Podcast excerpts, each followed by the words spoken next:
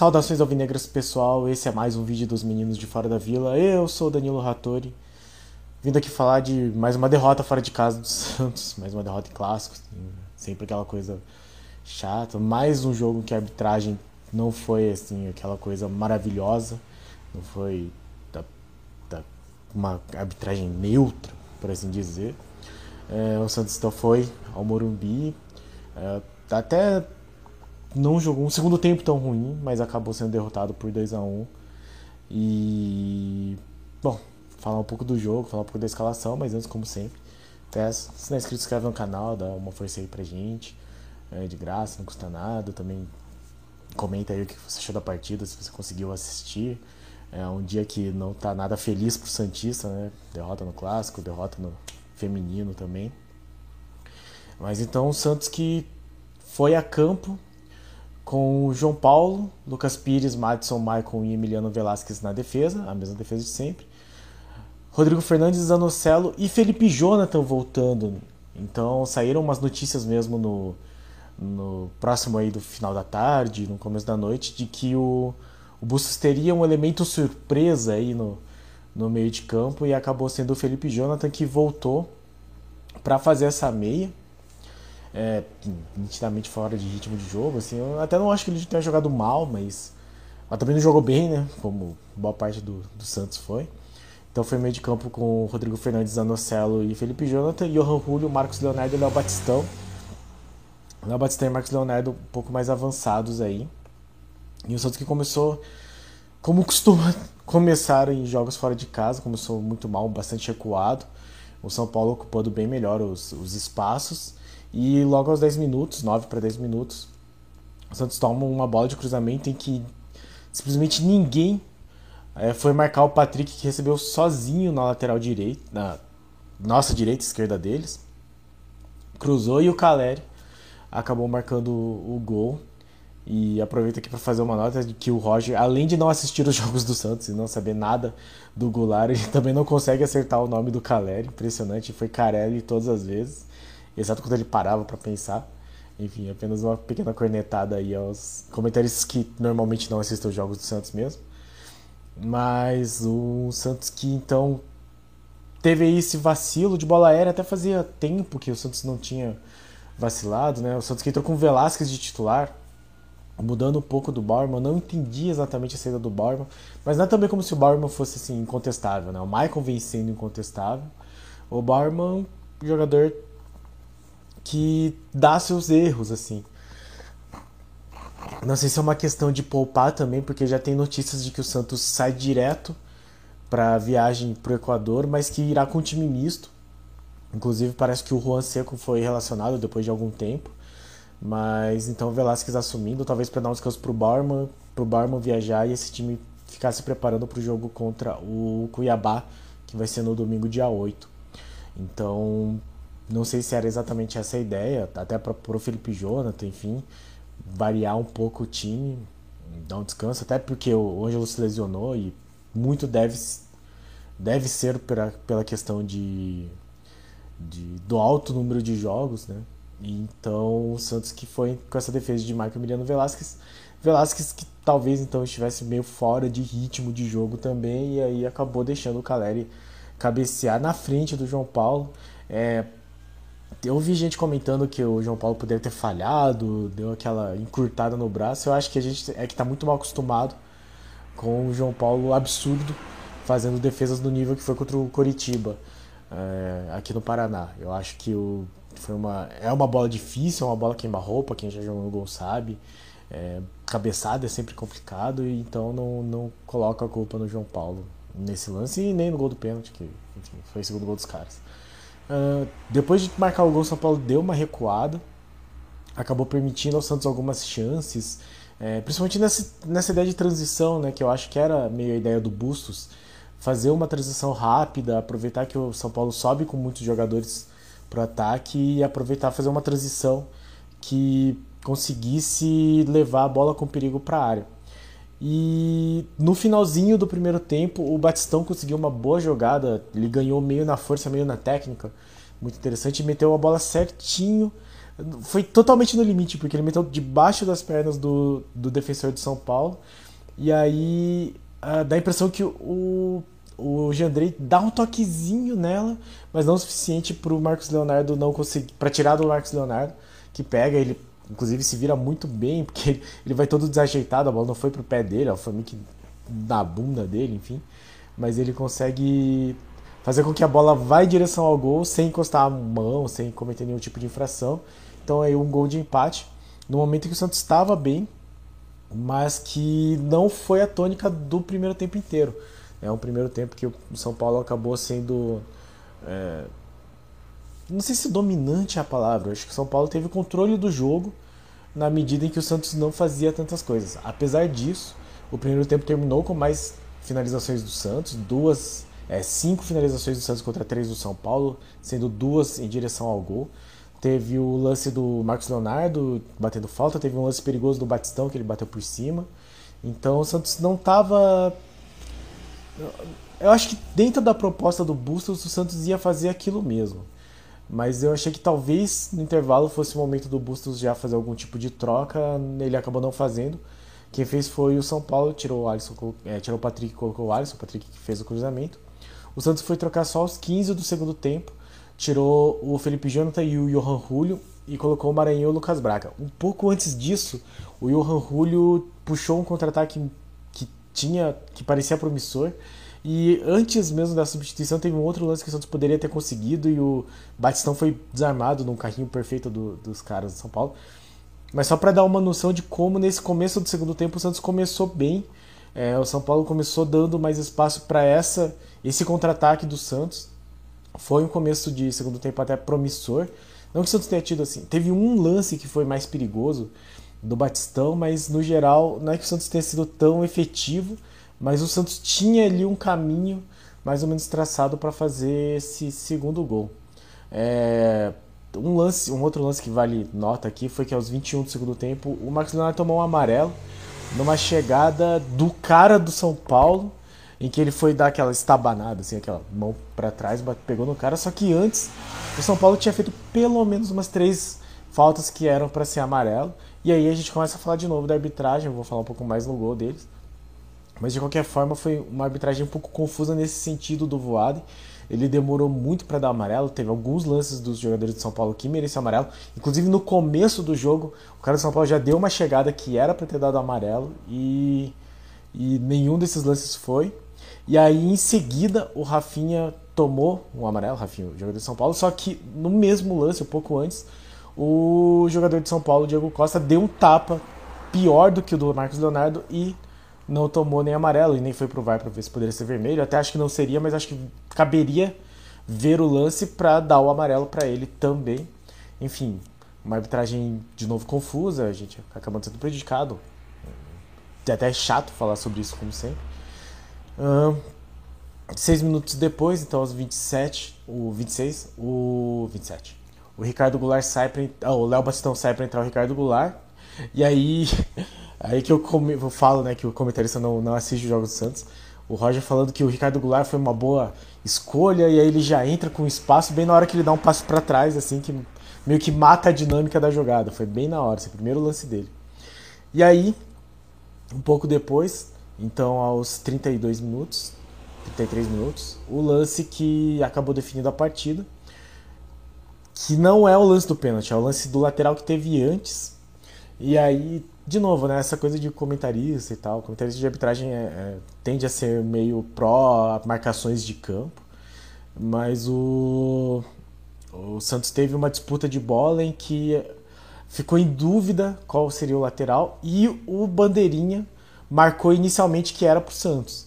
E aí o Voaden foi lá e marcou que era para o São Paulo, o São Paulo cobrou muito rápido, mas não dava para ter essa certeza e e aquela coisa, né? Quando tem uma marcação em campo que é de um lado, é, quando inverte muito rápido, assim, meio que parece que dá uma trava nos jogadores. Eu acho que a defesa do Santos ficou meio perdida. Nisso deu espaço para o jogador de São Paulo. Acabou que o Madison foi todo errado para cortar o cruzamento, foi com o pé, foi com a mão, foi pênalti mesmo, não estou discutindo o pênalti. Mas não dá para ter certeza e a gente, de novo, aquelas coisas de tecnologia, né? não custa nada colocar um sensor na bola para dizer que ela saiu ou não. E, e, é muito complicado o bandeirinha que está lá para isso dizer que foi lateral de um time e aí mudar no meio do caminho. De qualquer forma, esse que é o lance que acabou definindo a partida. Depois de um, uma arbitragem bastante confusa do Voaden, é, culminou aí nesse lateral esquisito. Luciano bate 2 a 1 um, enfim. É, depois o jogo ficou bastante nervoso. Teve até um lance que os jogadores do Santos pediram, pênalti também, uma pescoçada, assim, no, num abraçado no pescoço que, que deram do jogador do Santos. Eu até achei que não foi pênalti mesmo, mas é porque estavam ânimos muito exaltados numa arbitragem que não é bem feita, né? numa arbitragem que não coibiu a violência do São Paulo desde o começo da partida, e aí acaba resultando no, em ânimos muito exaltados. Uh, aos 40, 39, 40 do segundo tempo, sai o Zanocelo para entrar o, o Angulo, e depois o Márcio tomou amarelo por reclamação. O Rodrigo Fernandes fez uma falta que daí a gente fala, né, dessa questão de comentário de arbitragem. O... Ainda estavam, aos 47 do segundo tempo, ainda estavam discutindo se a bola é, tinha sido lateral para o Santos ou para o São Paulo. É, teve esse lance do Rodrigo Fernandes e o Salve na hora falou que, tinha, que era para expulsão, sem nem olhar o replay. Eu não sei se é o Salve, na verdade, eu acho que é o Salve, mas eu não tenho certeza, agora me deu uma dúvida. Mas foi um lance normal, assim. Teve lances piores do São Paulo que não deram nem amarelo. Então, enfim, um amarelo pro Rodrigo Fernandes que o comentarista de arbitragem achou na hora que era para ser expulsão. Enfim, dá uma noção do nível do comentário. E aí no final o Lucas Pires também por reclamação tomou aí os 46, minto, 50 do segundo tempo. 51 do segundo tempo. Então o Santos que começou aí com com Rodrigo Fernandes, Johan Julio, Zanocelo e Felipe Jonathan fazendo essa meia, com Batistão e Marcos Leonardo na frente. Acabou com Maranhão, Lucas Braga na ponta, o, o Rodrigo Fernandes ficou. Goulart na frente, Angulo de centroavante, então ficou com Marcos Leonardo, Goulart e Angulo, daí o Goulart acabava voltando mesmo. E, e com o Maranhão na meia junto com o, o Rodrigo Fernandes. Em algum momento da partida, o Bustos conversou com o Pirani, então eu achei que ele ia entrar. Eu acho que ele deveria ter entrado, até porque o Santos só fez quatro substituições. Poderia tranquilamente ter colocado o Pirani. Podia ter feito alguma dessas substituições no segundo tempo, no intervalo, talvez. Porque o que aconteceu? Em algum momento do jogo, um pouco depois do Maranhão entrar e antes do São Paulo é, subir um pouco mais a marcação, o Santos conseguiu ter a bola assim na, na intermediária do, do nosso ataque, na intermediária de, da defesa deles. E, e, teve um momento em que o Goulart deixou a bola com o Maranhão e foi para foi a área. O Zanocella ficou meio que na ponta. E o Maranhão ficou com a bola para criar a jogada. E, e ele. Assim, a impressão que me deu olhando o lance foi que ele começou a andar assim, aí ele não sabia o que fazer, ele falou tipo, ah, então eu vou. E aí ele foi perder a bola e fim do lance. Mas eu acho que nesse momento é, deu toda a pinta de que o Santos não tinha uma estrutura tática, não tinha jogadores para fazer essa criação de jogada e depois disso o Santos chegou muito pouco. Começou a tentar muito cruzamento, o Jandrei muito, saindo muito bem do gol. Ele, no único jogo que ele fez com a camisa do Santos, ele também mostrou essa boa capacidade de sair do gol. Então o Santos acabou tentando aí muitos cruzamentos e todos eles foram tirados pelo Jandrei, tanto que o gol foi numa, num passe rasteiro e não numa bola alçada. Então acabamos o jogo com 43% de posse de bola e o São Paulo no segundo tempo acabou virando a estatística de chutes ao gol. É, 10 finalizações contra 8 do Santos, 3, sendo 3 no gol para cada uma, dados do SofaScore. Santos acabou com mais escanteio, se isso serve de alguma coisa. E com esse resultado, São Paulo passa o Santos, fica. Bom, ah, ele tem mais gols, né? Fica com 8 gols marcados, tem o mesmo pontos, vitórias, derrotas. Bom, enfim, temos o número de pontos, 7 pontos. O Santos acaba sendo ultrapassado pelo Coritiba, porque estava na frente pelo saldo de gols. É, o Santos tem 3, o São Paulo também tem 3, o Coritiba também tem 3, mas o Coritiba marcou 9 gols, o São Paulo 8 e o Santos 6. E com isso o Santos fica em sexto lugar. É... Poder, poderia né, ser líder se tivesse conseguido essa vitória. Falar de um pouco de jogador a jogador, que o João Paulo teve um momento assim que que, que a narração falou que ele conseguiu cortar um cruzamento, na verdade eu achei que ele socou uma bola que ele podia ter pegado. Mas no geral não, não teve grandes defesas, pelo menos agora não me vem à mente nenhuma grande defesa, assim, só uma que foi meio no contrapé, uma cabeçada que foi um pouco no contrapé, mas geralmente tem a questão do primeiro gol, né? Eu não acho que tenha sido falha dele, mas algumas pessoas acharam que sim. De qualquer forma, um jogo em que o João Paulo não foi absurdo, né? Talvez ele tivesse sido um pouco mais do que a gente tem visto do João Paulo, que nos acostumou tão mal em algum dos dois lances de gols dos caras, talvez a gente tivesse saído com um empate pelo menos. Matson bastante estabanado, né? Ele acabou fazendo pênalti. Mas. Mas enfim, Matson é o nosso melhor lateral direito porque o Auro não consegue fazer essa função direito, aparentemente. Mas, como a gente sempre disse, o Matson não é exatamente um lateral direito completo. É... Acabou não não conseguindo aparecer tão bem na área, que é a melhor característica dele. Uh, o Lucas Pires tentou um pouco mais, eu achei que ele pelo menos se movimentou um pouco, mas também a bola não chegou, ele não conseguiu fazer jogadas, talvez o Felipe Jonathan é, não tivesse articulando tão bem. Algumas ultrapassagens boas que eu lembro dele ter feito, mas ele acabou tentando muitos cruzamentos e eles realmente não funcionaram hoje com o Jandrei. É, a defesa, Michael e Emiliano Velasquez, eu acho que o Michael de novo foi bem. Eu precisava ver o lance de novo só para ver quem é que devia estar tá marcando o Caleri, mas eu acho que era o Velasquez. E aí, de novo, crítica do Madison, né? Eu não sei onde é que ele estava na hora que o Patrick cruzou aquela bola. Mas enfim, a essa altura do campeonato eu acho inadmissível tomar um gol do Caleri em que ele fica. ele consegue cabecear livre, sendo que é uma jogada muito manjada do São Paulo, no sentido que todo jogo eles vão fazer uma jogada dessa. É, não poderia ter tomado esse gol. Não poderia ter deixado o Patrick com tanto espaço para cruzar essa bola. Então, crítica aí à defesa. E aí o Matos ainda fez o pênalti, então uma jornada não muito feliz do Matos. É, Zanocelo apagado.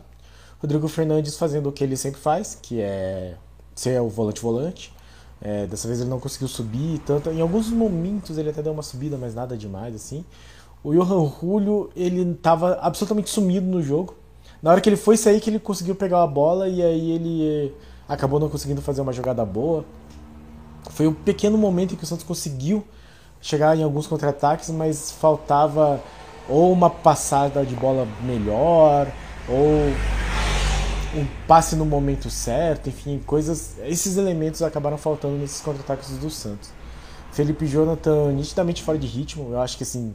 Tem alguns lances em que meio que é a especialidade dele, tipo, pegar com a bola na, na, na entrada da área, assim, para dar aquele chute, uma finalização mais forte. Ele não teve essa confiança, não teve essa capacidade. Então acho que é muito da falta de ritmo de jogo mesmo, isso pega os jogadores. Eu, eu acho que o Batistão foi o melhor hoje, do jogo de hoje, apesar do Max Leonardo ter marcado o gol e ter se movimentado bastante. Eu acho que o Batistão acabou sendo uma opção muito boa para articular as jogadas. Eu acho que ele era o jogador mais lúcido desse meio de campo barra ataque do Santos. E aí os que entraram, assim, meio que Assim, o Lucas Braga, de novo, ele na função dele que é correr e tentar fazer essa transição, esse contra-ataque, eu não achei ele tão mal. Achei que ele conseguiu até pegar na bola, mas faltou qualidade ali no meio, até porque saiu o Johan Hulk, que teoricamente faria essa jogada com ele, saiu o Felipe Jonathan, que também faria essa articulação pelo meio de campo, e entrou o William Maranhão, que, como eu disse, na jogada que ele pegou lá, deixaram ele como o camisa 10 da seleção e ele não e ele mostrou que ele não é o camisa 10 da seleção. É, depois entrou o Angulo, fez pouca coisa. Um lance que ele foi brigar, acho que na área. E o Goulart de novo, um jogo ruim, que ele não conseguiu se posicionar direito, até porque tinha dois centroavantes. É, e bom, a gente defende que ele tenha que jogar mais próximo do gol, e aí com dois centroavantes fica super saturado. Então, de novo, dá a impressão que o Bustos não conseguiu ler bem o jogo a ponto de conseguir um resultado um pouco melhor, um desempenho um pouco melhor. O resultado até assim, é ruim, perder é sempre ruim, mas mas de novo, preocupante o futebol fraco que o Santos mostra fora de casa. O Santos não consegue ter um padrão de jogo, não consegue demonstrar é, o mesmo nível de jogadas que mostra que mostrou nos últimos jogos em casa, em alguns momentos, né? Contra a Universidade Católica não foi exatamente assim o jogo inteiro, Foi mais segundo tempo, mas foi um segundo tempo bom. E. E eu acho que assim, eu, eu entendo o Bustos colocar, por exemplo, o Felipe Jonathan. Eu nem acho que tenha sido tão ruim. Apesar de eu, de eu achar que o time começou muito desencontrado, talvez o Velasquez não fosse a melhor decisão para começar essa partida. Mas dentro do elenco do Santos, que não é muito forte mesmo, é, até eu consigo entender essas experiências. É que é difícil daí você colocar o Maranhão empatando o jogo fora de casa, porque dá a noção de que a ideia é retrancar mesmo. Uh, enfim, vamos esperar para ver a coletiva do Bustos. Como eu estou gravando hoje de noite, tá mais tranquilo, então é, depois a gente fala da coletiva. E no próximo jogo o Santos enfrenta o Cuiabá, que também tem 7 pontos. Então vai ser um jogo meio que confronto direto aí para o Santos em casa. Ver se mostra o futebol que tem mostrado em casa, que é um futebol melhor. Né? É, não é uma catástrofe essa derrota. Eu já vi muita gente falando de fora bustos, enfim, professor Perdal, não sei o que. Eu acho que não é o caso. Eu acho que é importante, até porque eu acho que a diretoria mesmo não é uma diretoria que tira o treinador tão facilmente assim. Lembrando que o Diniz ficou um turno inteiro, né? ficou 19 jogos do brasileiro, mais Copa do Brasil e mais Sul-Americano, então eu não acho que o Bustos vá sair de cara assim. Mas o Santos precisa mostrar um pouco mais de consistência nos jogos fora de casa. É, de novo, como eu sempre falo, o Santos tem que evoluir. O trabalho de treinador tem que mostrar evolução e eu não tô vendo exatamente essa evolução.